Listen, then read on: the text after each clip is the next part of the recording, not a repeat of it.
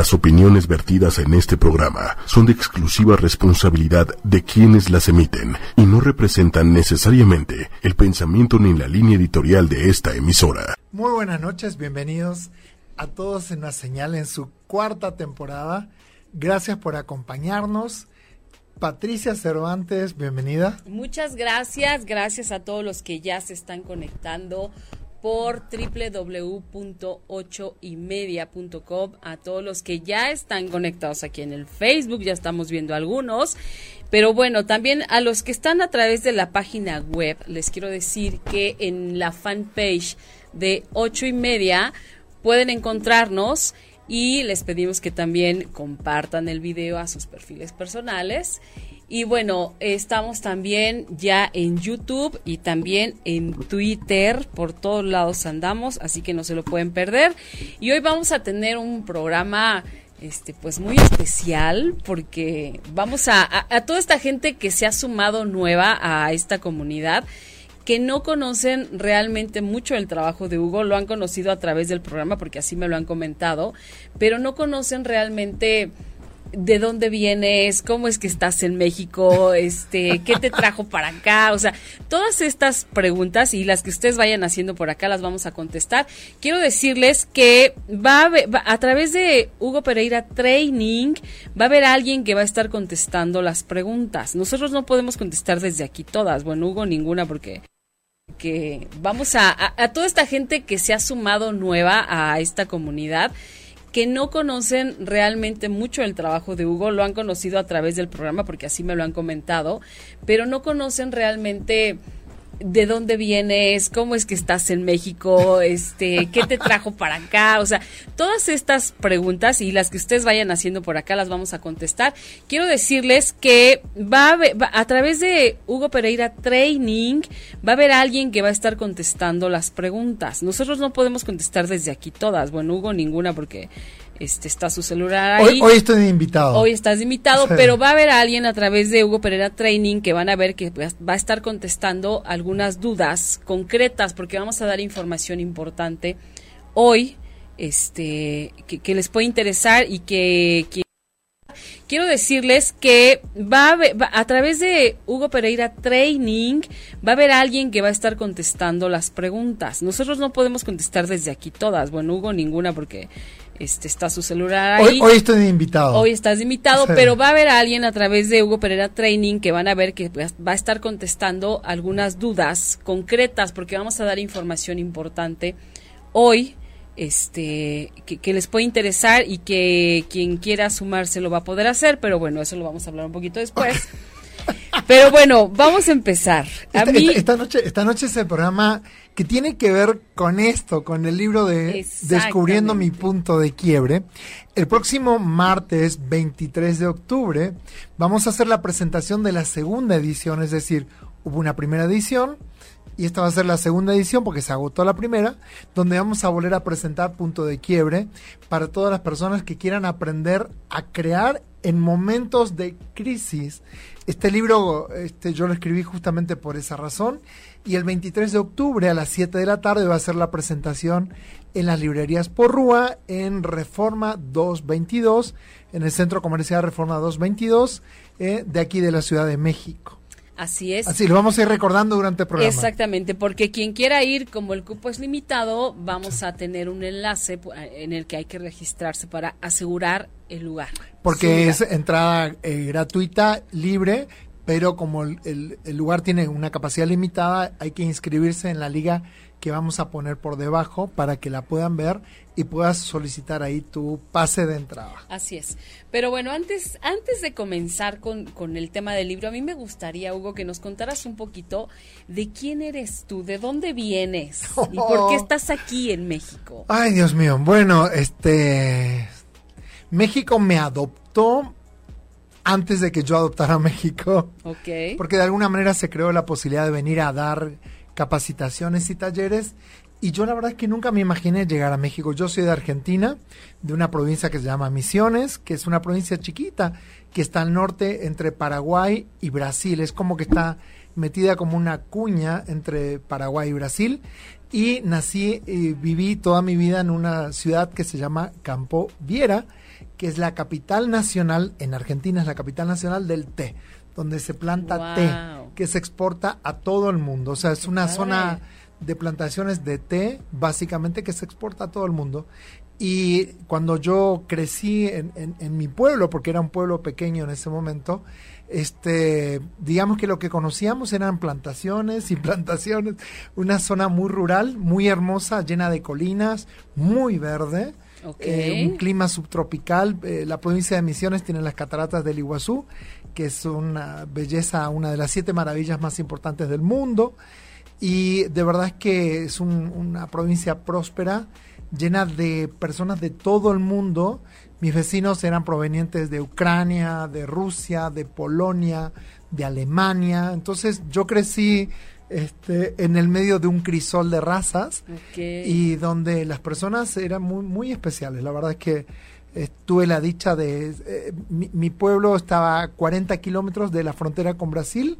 Y a 45 kilómetros de la frontera con Paraguay. Entonces, es como una línea, eh, es increíble porque es argentina, pero está muy compenetrada con las culturas Bien especial. lindantes. ¿sí? la cultura brasileña de un lado y la cultura paraguaya del otro, y todas las culturas de, eh, de Europa del Este metidas todas en un mismo lugar. Entonces, este, hablamos un poco diferente, por eso no tengo el acento típico tradicional de, Argentina. que es yo, ya, yo.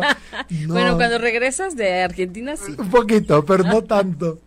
Este, de ahí soy y mm, un día, bueno, yo quería estudiar abogacía, estudié abogacía, me gradué de abogado a los 23 años y de ahí me fui a Buenos Aires, a la capital del país, donde ejercí la profesión de abogado durante algunos años pero yo siempre tenía como la espinita de la psicología, del comportamiento de la gente.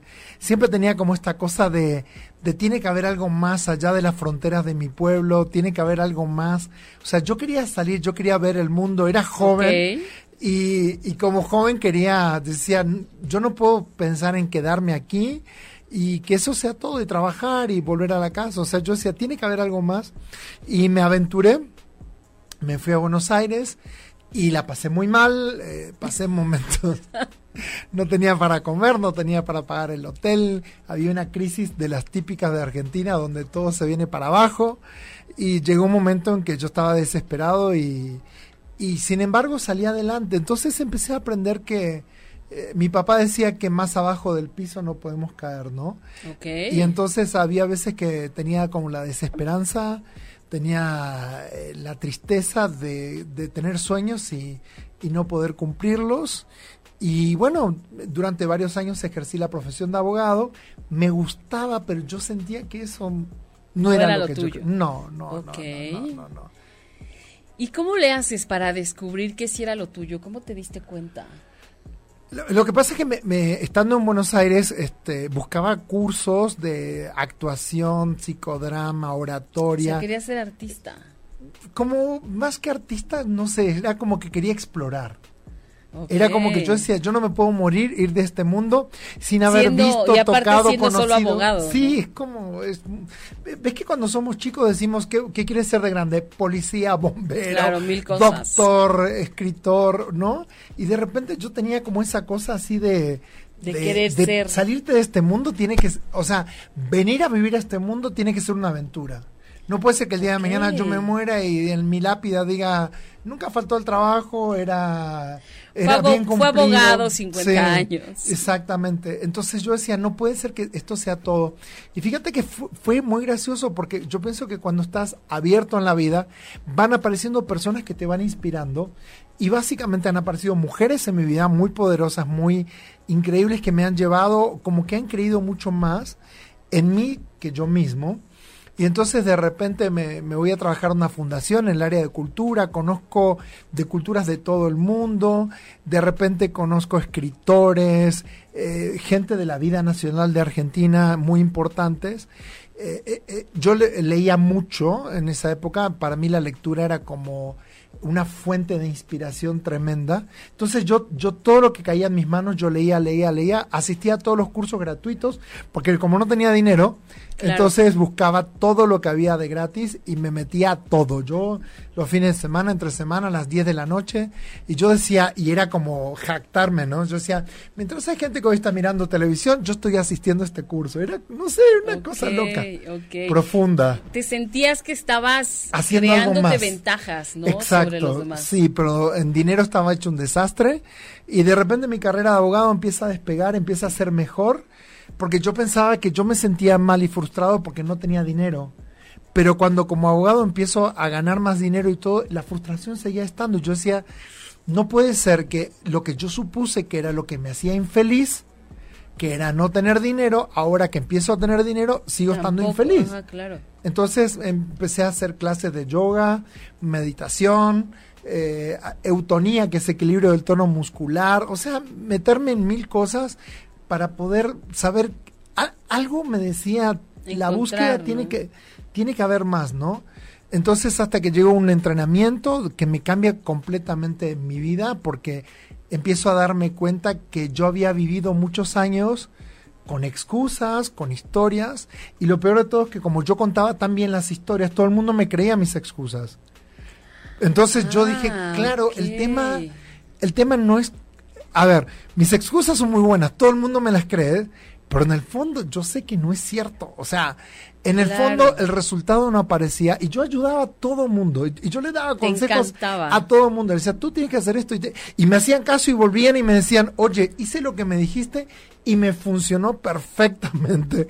Y yo decía, sí, pero ¿por qué a mí no me funciona? O sea, soy muy buen consejero, pero para mí no tengo. No, no aplicaba. No aplicaba. Entonces, cuando tomo este entrenamiento que es, profundo, es vivencial, que es a lo que me dedico actualmente a dar entrenamientos, eh, descubro un montón de áreas de oportunidad. Salirme de víctima para convertirme en una persona dueña de mi vida.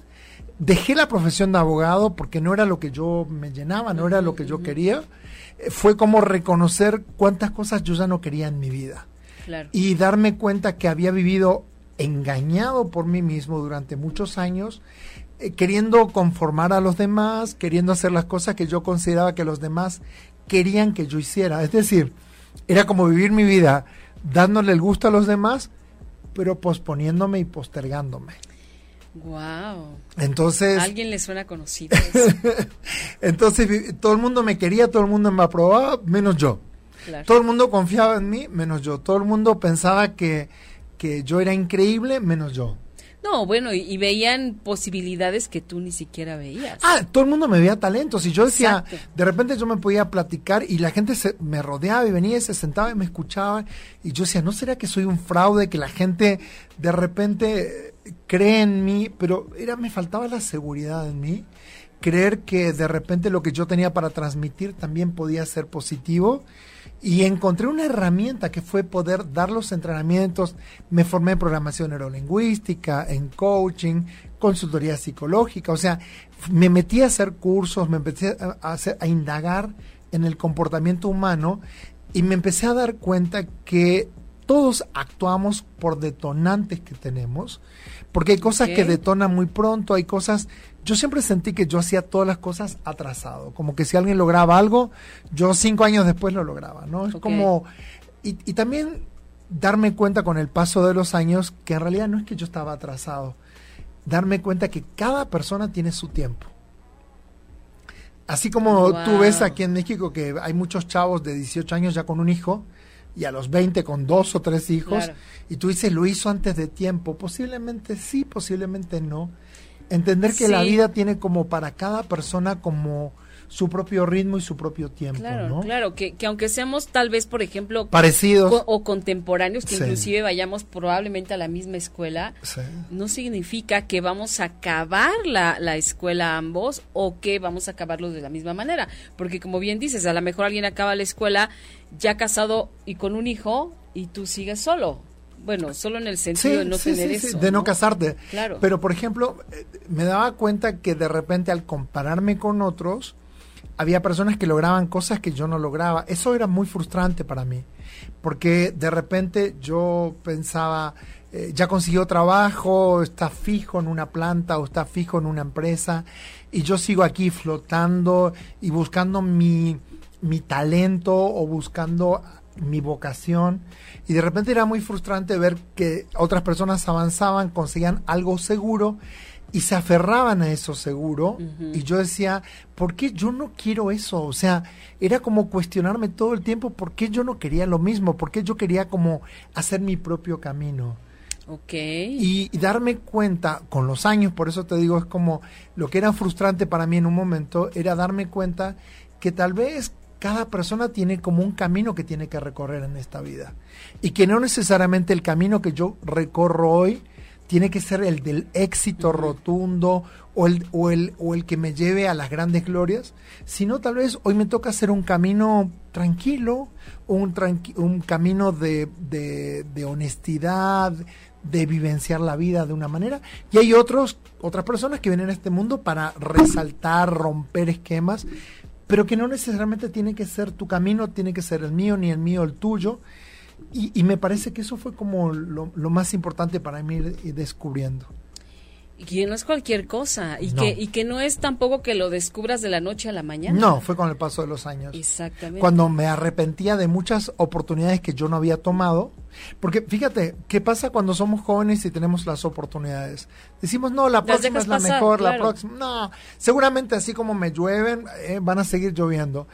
Y de repente pasan los años y dices, uy, si hubiese tomado esta oportunidad, si hubiera hecho esto, si hubiese tomado esta elección, si me hubiese quedado a vivir en otra ciudad.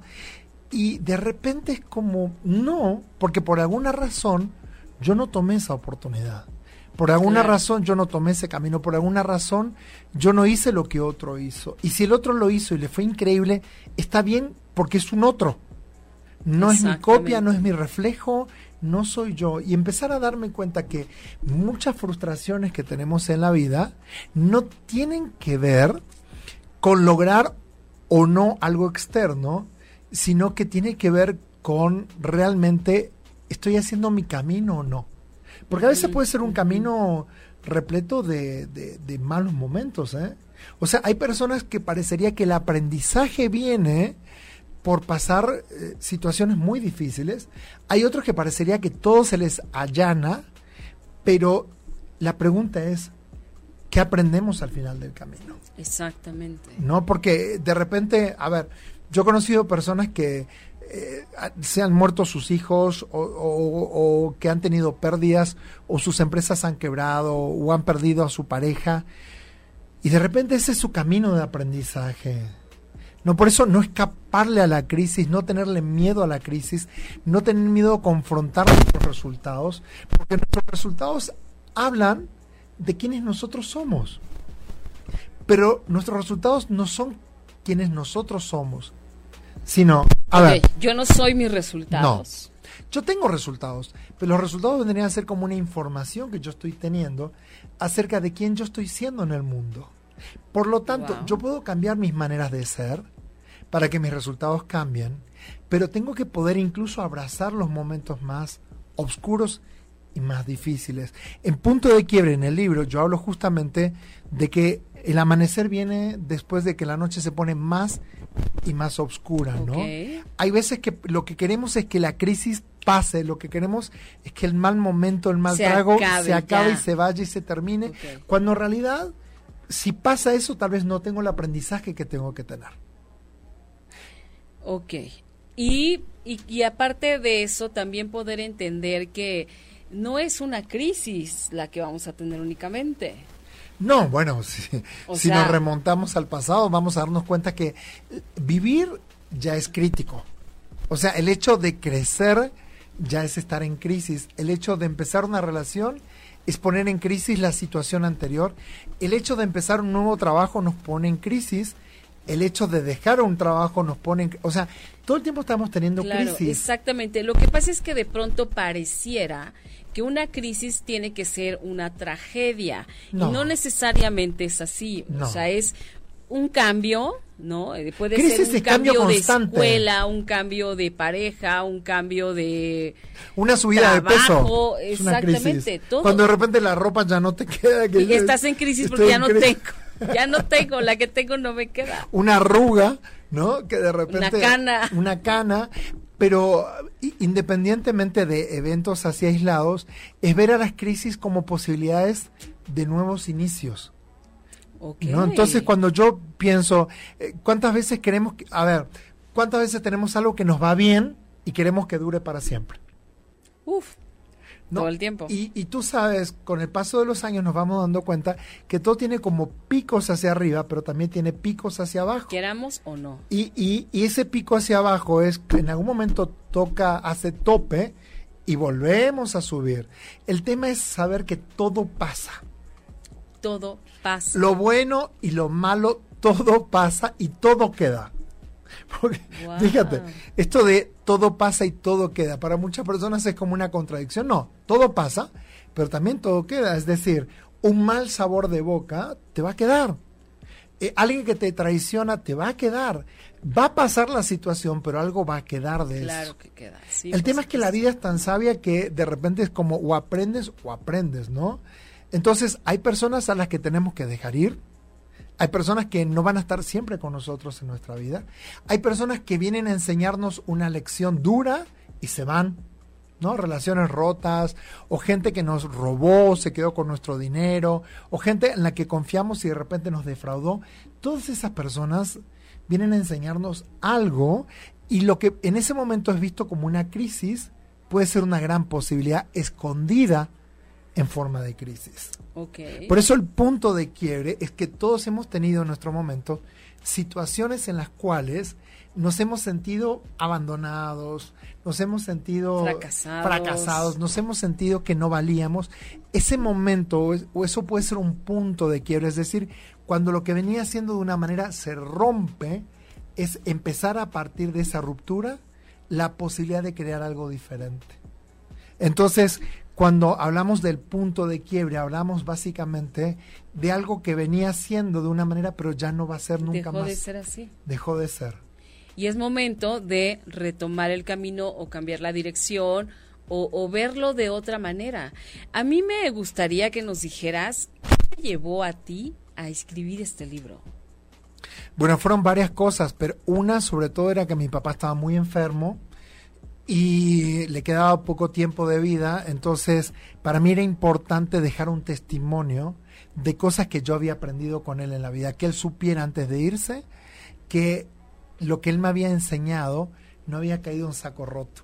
Mi, papá era un hombre de muchas frases, entonces eh, este, tenía unas frases increíbles, pero una, por ejemplo, era como, él decía, vivir y dejar de vivir, ¿no? Vive tu vida y deja en paz a los demás. O sea, es como, era un hombre que todo el tiempo vivía su vida. Él todo el tiempo era él, él. Entonces, era como que él, si tenía que levantarse a las 3 de la mañana para hacer algo, él iba y lo hacía. Si tenía que, que, llevar a una persona 200 kilómetros al, a las 4 de la mañana, lo él tomaba, o sea, era un hombre de armas tomar, es decir, él no se rendía, pero un día una enfermedad lo postró, tuvo un derrame cerebral y como tuvo ese derrame cerebral entonces este, quedó incapacitado para el resto de su vida. Y vivió así más de 25 años incapacitado. Entonces la mitad de su cuerpo quedó paralizada para un hombre que era pura pólvora, pura acción, es como que la vida te dijo quédate quieto. Stop. Stop. Entonces yo le decía a mi papá, fíjate, todas las vacaciones que nunca quisiste tomarte, todas las todos los momentos que nunca te dedicaste, ahora es momento de hacerlo. Y fíjate que ahí vi algo muy increíble de mi papá que él decía eh, después que se enfermó y que estaba incapacitado y que no podía caminar o que caminaba con dificultad, él decía, "Yo nunca fui tan feliz como ahora." ¿De verdad? Y yo no podía creer porque yo decía, si él se pudiera ver que está incapacitado, no podría decir que está haciendo más. Entonces fue todo un aprendizaje. Es como yo tuve un papá durante muchos años, hasta los 18, 19 años, y tuve otro papá a partir de esa edad. Es decir, mi plena adolescencia, yo estaba empezando la universidad y bueno, tuve que dejar mucho tiempo, etcétera. Fue, fue muy doloroso, pero también fue como con poca edad aprender a desarrollarme en el mundo. ¿No? Entonces era como, em, de alguna manera, yo no tengo un papá que me cuide, yo no tengo un papá que pueda hacer cosas que un papá eh, a mis amigos todos sus papás los apoyaban, o sea, mi papá no podía hacer eso, entonces era como desarrollar en mí cosas que tal vez otros no tenían que desarrollar. Entonces, eso que parecía una desventaja, en el fondo yo lo convertí en una ventaja.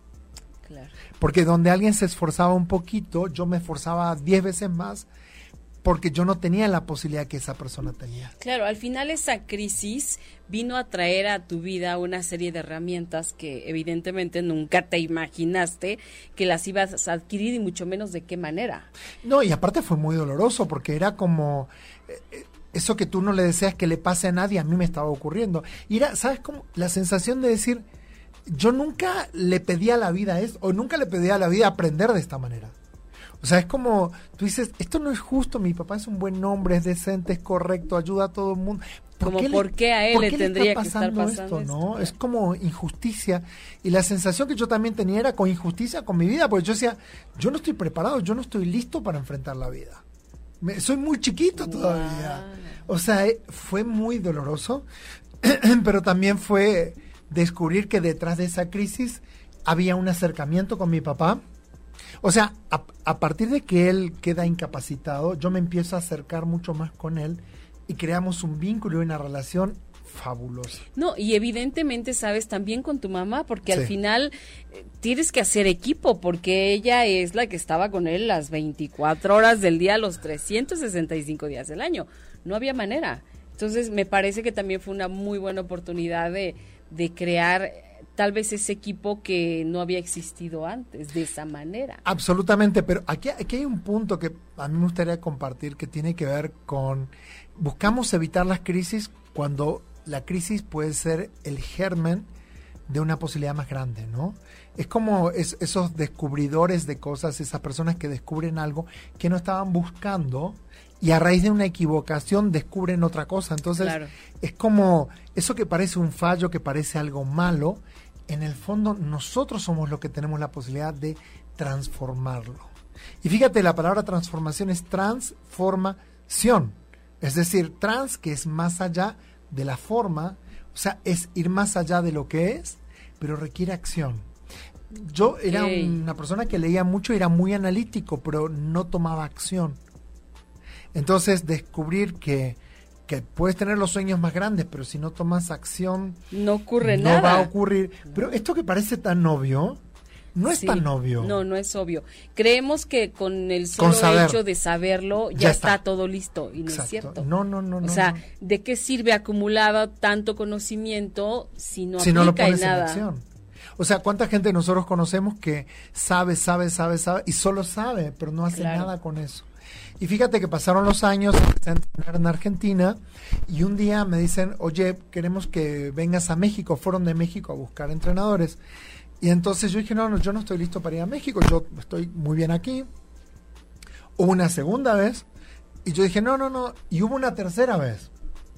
Y en la tercera vez yo dije, bueno, parece que México me está llamando. Entonces dije, bueno, voy a ir, total voy por 10 días, si no me gusta de última me regreso. Y bueno, cuando vine, el primer día llegar a México y sentir que estaba como dentro de una telenovela de Verónica Castro. ¿Qué? era fabuloso porque la manera de hablar aquí en México, las palabras, a mí me fascinó.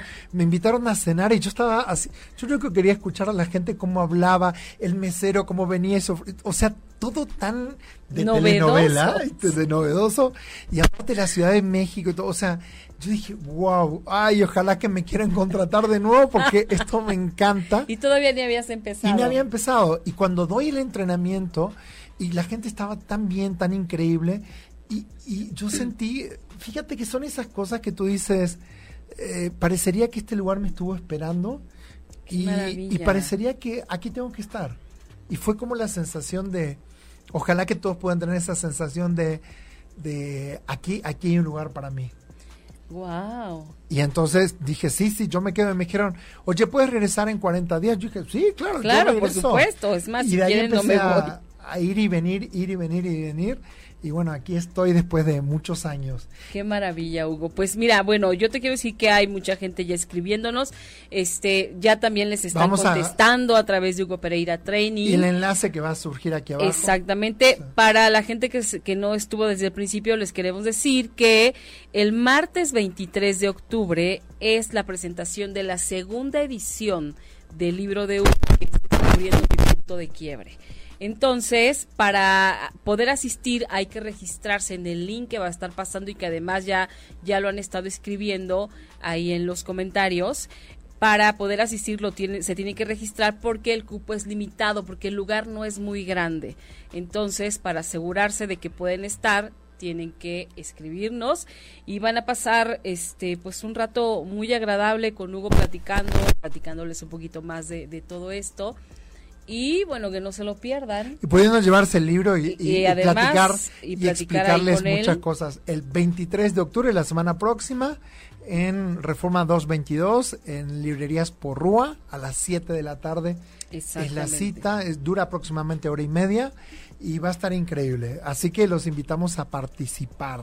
Muy bien. Oye, ¿y cuánto tiempo llevas ya después de, de esta primera invitación y que de ahí se suscitaron muchas más y que decidiste al final que ya no te ibas.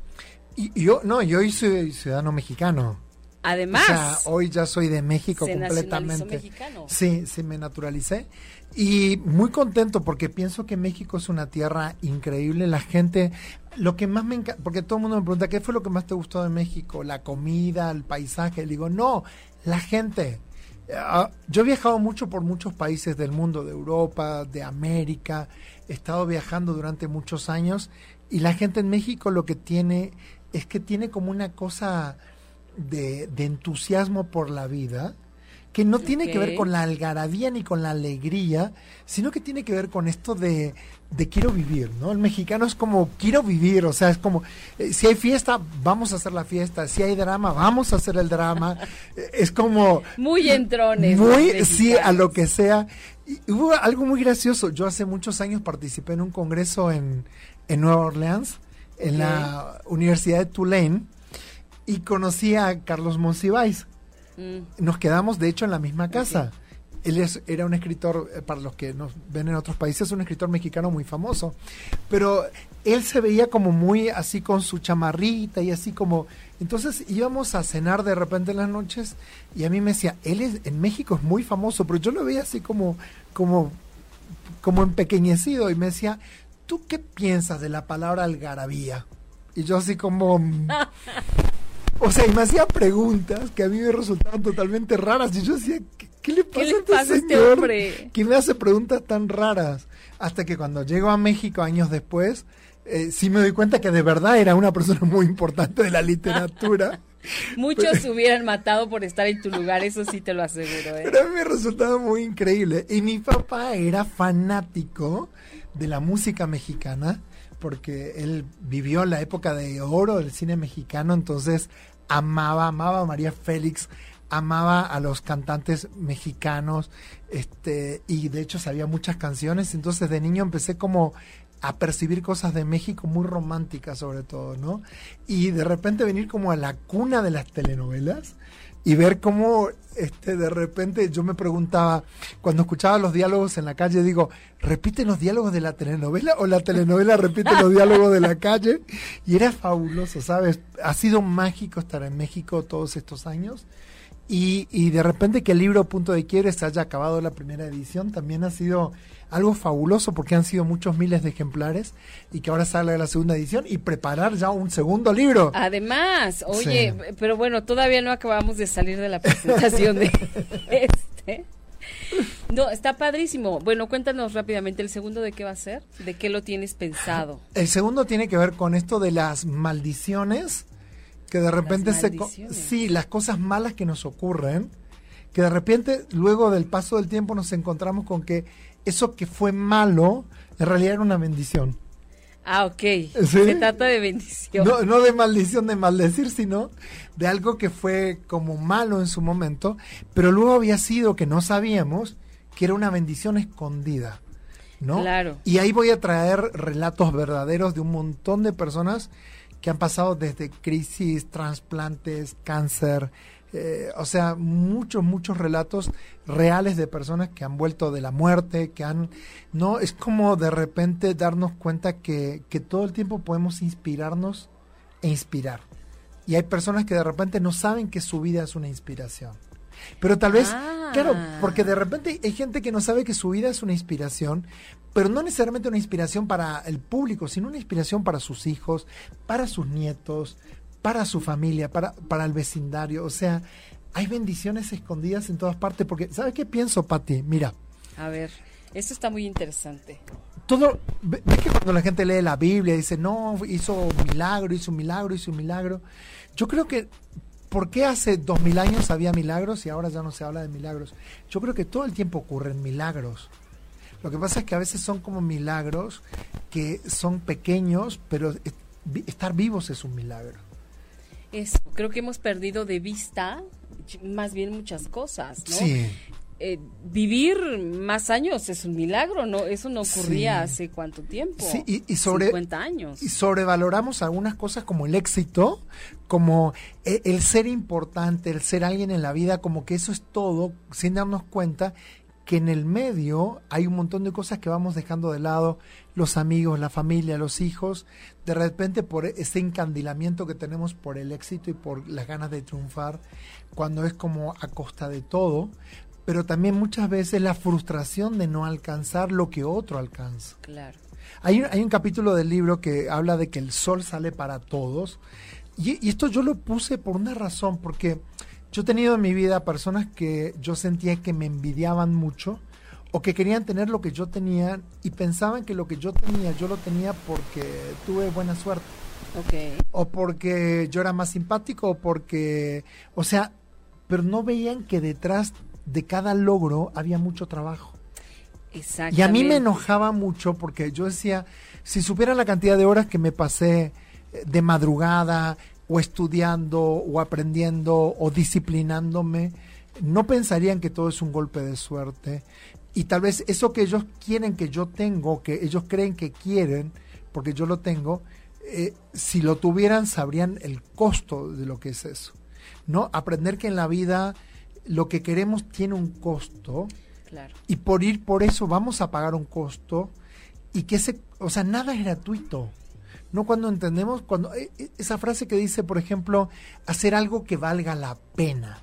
En la frase misma estamos hablando de la pena, pero que valga esa pena. Es decir, cuando tú te esfuerzas, te sacrificas, es porque estás haciendo algo que consideras que vale esa pena. Claro, vale pasar por vale ese pasar por ese mal, mal momento, digamos, porque el resultado al final va a ser una ganancia para positivo.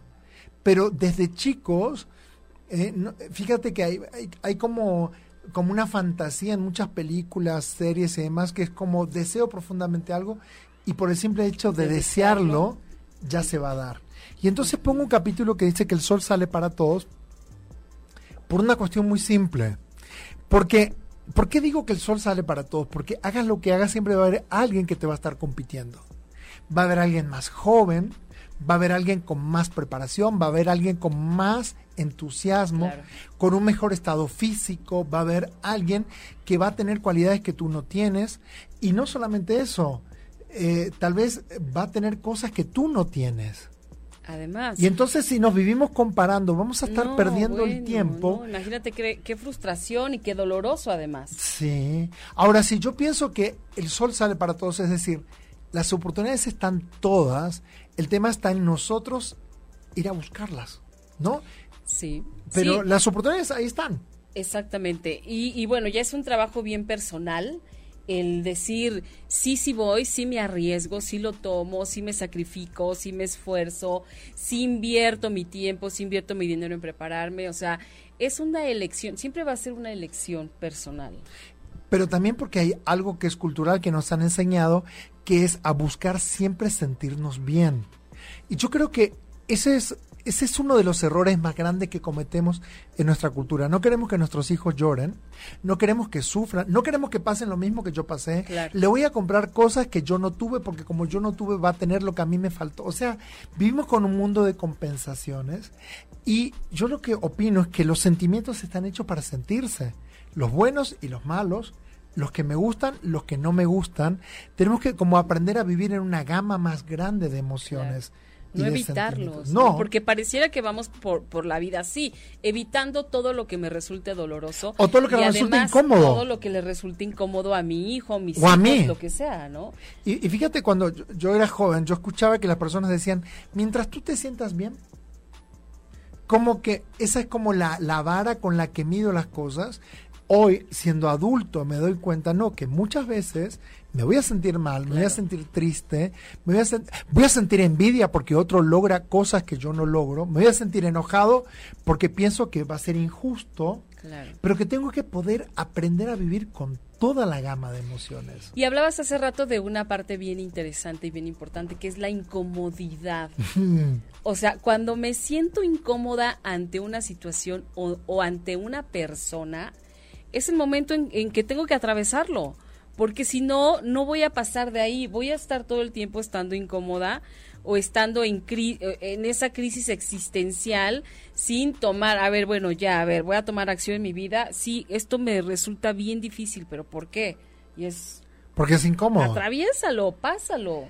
Lo que, lo que pasa es que también tenemos una cultura de, de que sea fácil cómodo, sin esfuerzo, sin sacrificios, cuando tú ves que hacen publicidad de los productos milagro por televisión a la madrugada, que mm. dice sin dieta, sin sacrificio, sin esfuerzo, o sea, todo lo que sea cómodo para que lo quieras. Y el tema es que desde eh, chicos aprendemos a buscar esa comodidad, sin saber que tal vez dentro de la comodidad no hay grandes logros. Pero fíjate qué curioso porque eso está en todos los terrenos. Tú ahorita estás hablando de una cuestión física, ¿no? O sea, adelgase o tenga la, la, figura que usted quiere en un mes, Esculpida. ¿no? O sea, tomando estas pastillas o lo que, sea. Pero también fíjate que eh, me viene a la mente ahorita esta parte de las parejas, o sea, que de verdad te venden ¿Cómo, cómo conquistar al hombre de ¿Cómo mantener al hombre de tus sueños? ¿Cómo tener la llama encendida toda la relación? Exactamente, y no existe, porque eso no, no te lo da un test de una revista, no te lo da un menjurje que compras en el mercado de Sonora, una amarre. Una vela que, que se encienda todo es un trabajo constante. ¿Quieres tener un buen cuerpo? Pues come bien, haz ejercicio, hazlo, duerme, este, lo que sea. ¿Quieres conquistar a alguien? Haz la chamba de la conquista. No, pero te imagínate una relación donde has, escuchado esas relaciones como dicen, nunca tuvimos ni un sí ni un no, porque este terminó. Justamente por eso. Porque nunca tuvimos ni un sí ni un no. Cuando el sí y el no es justamente para despertar nuestra individualidad y saber que no siempre vamos a encajar en todos ni con todos. Fíjate, yo me sentía muy incómodo en determinados círculos sociales y demás, y, y, yo sentía que yo estaba mal. Hasta que un día descubrí, no, simplemente yo no encajo ahí. Ok. Y no tengo por qué encajar en todo, ni con todos. Cuando yo decía, fui simpático, fui amable, ¿por qué no me quiere? ¿Y por qué no? Porque no, porque aunque yo haga marometa, aunque yo me disfrace, va a haber gente que no le va a gustar, va a haber gente que le va a gustar. Entender eso fue muy doloroso porque yo pensaba que siendo bueno, siendo justo, siendo entregado, por añadidura, las cosas, todos me iban a querer, todos me iban a amar. Es un hecho porque estoy siendo, y no, y no es verdad. No, siendo bondadoso, generoso, había gente que decía, no, yo no le creo. es como, no, es demasiado bueno, no, no, no, algo malo debe tener. ¿Por qué no me cree? no, pero entonces descubrí que, que, que, va a haber gente que le va a parecer bien y va a haber gente que le va a parecer... Cuando yo escribí el libro, de hecho, me dijeron, oye, ¿Y en qué corriente filosófica te basas para escribir un libro? Como diciendo tú, ¿quién eres para escribir un libro? ¿no? Y yo dije, en mi propia corriente. Y es como, ¡ay! ¿Quién se cree este que es? O sea, ¿cómo dice eso? O sea, es como, y si digo me baso en la corriente filosófica tal, va a decir, ah, no, ah, ahí hubo un capítulo en que yo vi que, que no seguiste la corriente filosófica. O sea, empezar a confiar en mí fue y sigue siendo hasta el día de hoy una de las aventuras más importantes de mi vida. Y qué bueno que lo hiciste, porque me parece que eso también a ti te ha llevado a fíjate, tú ganaste con eso. Sí, con confiar en ganancia confiando en ti, pero no solo eso, eso también tú lo transmites a toda la gente que está en tus entrenamientos, que, vas tu, que va a tus talleres, que va a tus conferencias. Esta parte a mí me parece de las más importantes o de las acciones que más más importantes y que deberíamos hacer todos el compartir ese conocimiento porque de repente es pues sí yo ya lo yo ya sé este ya estoy sé cómo hacerlo. yo ya sé cómo hacerlo este lo estoy aplicando pero no lo transmito y eso me parece un acto muy egoísta. Fíjate que yo te decía hace un rato que muchas mujeres, eh, Lucy Martínez en Saltillo, este Rosa Aurora, este Carrillo en Tlaxcala, tú misma aquí en DF, o sea, Heidi Walker aquí en DF, o sea, muchas mujeres, eh, Magda del Villar, o sea, han aparecido en mi camino que son las que me han dado como la, eh, es como esa escala para seguir avanzando en mi vida. ¿Y por qué digo? Bueno, empezando por mi mamá, por mis hermanas, eh, creo que, este, que hay personas que te allanan el camino, que hay personas que te abren el camino, que hay personas que de repente, yo he tenido la dicha de que hayan sido siempre mujeres las que han creído mucho en mí, y podría dar infinidad de nombres eh, de, de personas, pero sobre todo mujeres que han abierto caminos. Entonces yo lo que digo es, ¿cuántas veces necesitamos rodearnos de gente crea en nosotros. Claro. Y que muchas veces esas personas eh, este, creen más en nosotros que nosotros mismos, ¿no? Entonces, me parece que la oportunidad de, de decir, si alguien confía en mí, es que tal vez tengo algo bueno que esa persona ve en mí, que tal vez yo no me puedo ver, pero esa persona lo ve en mí. Claro, no, bueno, eso es muy cierto. Pero bueno, yo quisiera leerles los títulos de los capítulos, porque me parecen todos muy interesantes. Y cuando yo leí el libro, la primera vez que lo leí, de verdad fue, me identificó con muchos, no con todos, pero sí con muchos y a mí me dio como esa tranquilidad, ¿no? Digamos, a mí en lo personal de, bueno, ok, no solo a mí me ha pasado hay alguien que también lo ha ya lo pasó y lo superó. Entonces, bueno, pues si yo ya lo superó alguien, yo lo puedo hacer también. Quedarnos sin trabajo, quedarnos sin dinero, sin una pareja, que se te mueran seres amados, por ejemplo, creo que es de las cosas más dolorosas pero también, por ejemplo, darle una interpretación nueva a esos eventos. Exactamente. Que esa es la parte que a veces creo que nos falta a muchos. Nos quedamos ahí. Con lo que pasó. Con lo que pasó. Y, te sientes el ser más desgraciado, el menos afortunado, el por qué a mí si yo hago bien las cosas, pero solo le estás dando vueltas y vueltas a lo mismo. Cuando dices, a ver, ya, ok, ya pasó, ya ocurrió, ahora es, veo para otro lado, para dónde no sé, pero ya no voy a ver ese hecho desagradable, ¿no? Entonces, bueno, miren, les voy a leer. El capítulo uno es La oscuridad anuncia la luz. El capítulo 2 es Cada instante contiene una oportunidad. El capítulo 3 es como el título de nuestro programa, Todo es una señal. El capítulo 4, No existen fronteras para el sol. El capítulo 5, El pasado que no volverá jamás. El capítulo 6, Honra en tu vida el presente el capítulo 7, los paradigmas modelos mentales. Capítulo 8, luz en las sombras. Capítulo 9, descubriendo mi camino. Y el capítulo 10, lidero mi propia vida, construyo mi futuro. ¿Cuál de estos es el que más te gusta o el que más, el que más trabajo te costó escribir? El de mi pasado. Wow. es que es el este el 5. El pasado, que no volverá que no volverá jamás.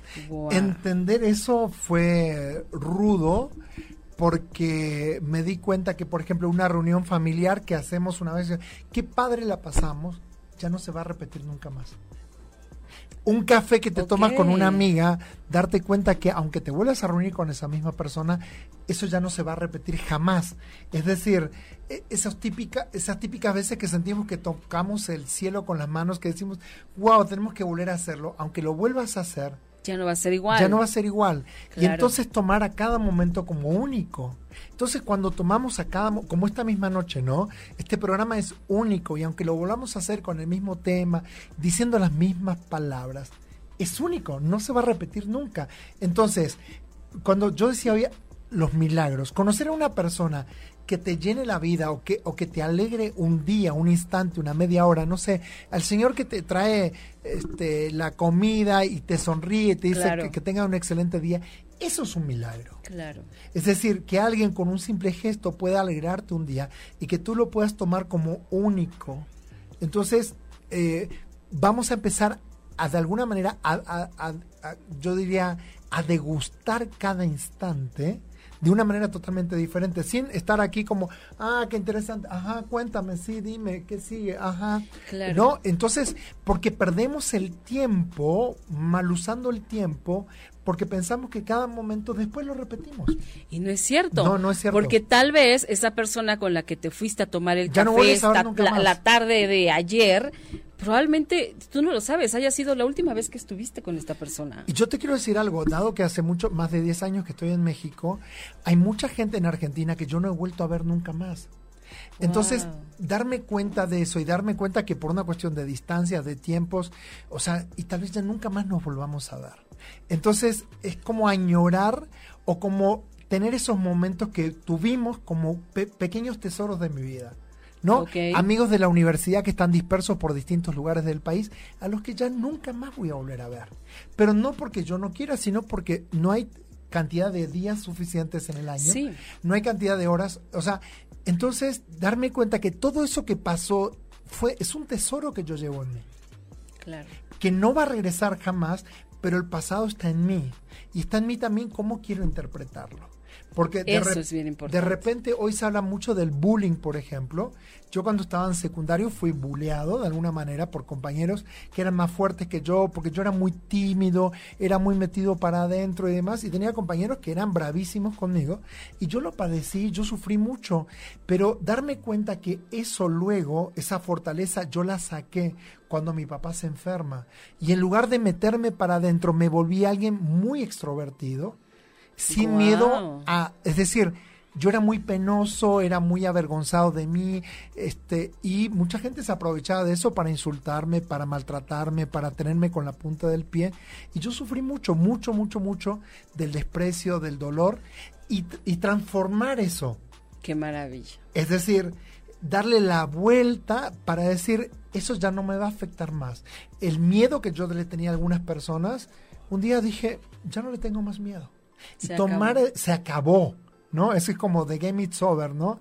El, el, juego se terminó y poder convertirme en una persona donde me convierto en aguerrido porque me tengo que convertir en aguerrido, me tengo que convertir en extrovertido porque si sigo introvertido la vida me pasa por arriba. O sea, darme la posibilidad, la chance de cambiarme a mí mismo, ¿no? Hay una frase que dice, todo el mundo quiere, todos quieren cambiar el mundo, pero nadie quiere cambiarse a sí mismo. Cambiarse a sí mismo. Sí. y es una frase que leemos todo el tiempo, que vemos por todos lados, pero que nunca nos detenemos a pensar en la profundidad que hay ahí, porque es un reto, esa frase además es un reto, no solo es una frase, es un reto. Sí, todos, pero fíjate, yo cuando, cuando yo decido irme a vivir a Buenos Aires, que yo quería cumplir mi sueño, quién sabe qué en ese momento, me quedé sin dinero, me quedé sin comida, me quedé, o sea, en la ruina completa, no tenía dinero ni para comer, y fueron días de hambre hasta que mi compañero de habitación regresa de su casa y, y lo cuento ahí en el libro, este, y trae comida, y para mí tener comida significaba mucho en ese momento, y yo digo, de repente perdemos de vista que actos como tener dinero para comer, tener donde dormir, tener una cama, tener un techo, este, para muchas personas se le hace como obvias. Es decir, obvio, todos ¿Cómo no vas a tener no, que comer? Pero darte cuenta que de repente todo eso que tienes lo puedes perder y que de repente un día no tienes dónde dormir y un día no tienes que comer y un día nadie te da trabajo y un día todos te rebotan de los trabajos porque se está sobrecalificado. Este, entonces, darte cuenta que muchas veces la vida se te voltea de tal manera que está en ti volver a darle otra vuelta a eso. Sí. Porque podemos llorar, quejarnos, pero eso no va a hacer que las cosas cambien. Exactamente. O sea, ¿cuánta gente tú conoces que se vive quejando, pero no hace nada? Solo, quejarse. solo se queja. Es, su deporte favorito, la queja, ¿no? Y, y, es bien cierto. Por eso hablábamos de que yo decía que todo es un trabajo personal. Sí. Porque si tú no lo haces hoy, nadie va a venir por ti a sacarte donde estás, a sacarte el hoyo, a decirte qué hacer.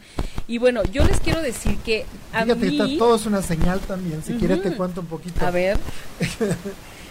Con respecto a todo es una señal, es que a veces vivimos esperando alguna señal en particular en la vida para decir, avanza, no avances, a ver, mándame una señal para que sea claro. ¿Qué pasaría si todo lo que ocurre en nuestra vida, nosotros elegimos que todo sea una señal? Es decir, no esperar una señal concreta, sino el hecho de estar vivo ya es una señal. Es cierto. El hecho de poder hablar, esto que consideramos tan básico, hay personas que no pueden hablar, hay personas que no ven, que hoy no pueden ver, que no oyen. hay personas que hoy no pueden oír y sin embargo siguen, o sea, yo conozco personas eh, invidentes que tienen matrimonio, que tienen hijos, que tienen trabajo, que o sea, tú dices, ¿cómo le hizo? Bueno, eso no fue una limitación. Entonces, Jamás. lo que para muchas personas es una limitación, para otras personas es, sí, es una limitación, pero en realidad... Pero la voy a pasar, la voy a salvar y ahí voy, ¿no? Yo conocí una vez en un entrenamiento aquí en la Ciudad de México a una, a una chica que, que tenía este tamaño como, ¿qué te gusta? Menos de un metro de altura. Entonces, obviamente trabajaba, me apoyaba, tomó el entrenamiento, vino de staff. Entonces yo le dije un día, oye, ¿tienes algún complejo físico? Y me dijo, sí, aquí esta parte de la nariz no es la que me gusta. Wow. Y yo me quedé frío porque yo pensé que iba a decir, no, mi baja estatura es una limitación. No, ella tenía pareja, trabajaba, o sea, hacía una vida como, o sea, entonces nos damos cuenta que las limitaciones nos las ponemos nosotros, que nadie más que nosotros somos los que ponemos nuestros límites. No, y que más nos vale apreciar todo lo que tenemos hoy, porque de verdad, el día Todo de mañana, dices, no sé si mañana Voy voy, a ver, voy a oír, voy a poder hablar, o sea, no sabemos. ¿Tú conoces la frase juventud divino tesoro? Sí. Hoy, ¿qué interpretación le dabas antes y qué interpretación le dabas Ah, bueno, ahora. Ahora, bueno, digo, ¿por qué no la escuché? ¿Por qué no le puse atención? Digo, sigo siendo joven, pero no como hace de 20, espíritu. ¿no? Yo eres- también, tú yo eres también. más grande que también, yo, déjame también. te digo, ¿eh? Unos meses, nada más. No es cierto. Así es. Pero bueno, oye, a mí me gusta mucho el de cada cerrando, instante contiene una oportunidad. Quiero que cerremos con cada instante una oportunidad. Cada instante contiene una... po- I- Imagínate, un día tiene 24 horas. ¿sí? Sí. Cada hora tiene 60 minutos. Ahora, cada día ten- vivimos 1440 minutos diarios. ¿Cuántas decisiones podemos tomar en un minuto? Y si tenemos 1440 minutos diarios, ¿cuántas decisiones nuevas podemos tomar por día? No, bueno, Infinitas. sí. Entonces, si cada instante contiene una oportunidad, es que por lo que yo hoy, hoy elijo llorar, puedo elegir reírme también de eso. Y reírme de mí mismo y reírme de mis tonterías y mi drama y, el, y, y- y tantos eh, dramas que hago de cosas que ni al caso. Claro. Cuando en realidad vemos un niño en la calle que no tiene zapatos o vemos una persona que le falta un brazo, que le falta una pierna y decimos, oye, ¿por qué tengo que, cuando miro a esta persona, me, me tengo que mirar a mí y darme cuenta cuando todo el tiempo es la oportunidad de valorar? Claro, y tengo? entonces cuando te das cuenta de que todo el tiempo, de que todo el instante es una oportunidad, también es el momento de elegir accionar, ¿no? Absolutamente. Que ya estamos listos. Pues bueno, Hugo, se nos fue el tiempo ya. Este, danos, Los esperamos el próximo martes a las danos 7 de la redes tarde. sociales, ¿dónde te Reforma pueden encontrar? 222 a las 7 de la tarde en Librerías por Rúa. Eh, mis redes sociales, Hugo Pereira Entrenador, mi Facebook, o Hugo Pereira Training, que es mi fanpage, o en hugopereira.com. Ahí también está el libro en digital y en físico. Así es. Y bueno, nos despedimos ya. Muchísimas gracias por estar hoy una vez más con nosotros. Hugo, mil gracias. Y, Y gracias recuerden- por, por hacer estos libros y hacerlos como manera de recordatorio para todos los demás. Y recuerda que todo es una señal. Gracias, Pati. Gracias. Gracias a ti. Gracias. Besos. Hasta la próxima. Si te perdiste de algo o quieres volver a escuchar todo el programa, está disponible con su blog en ochoymedia.com.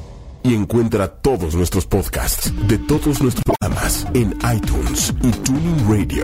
Todos los programas de ochoymedia.com en la palma de tu mano.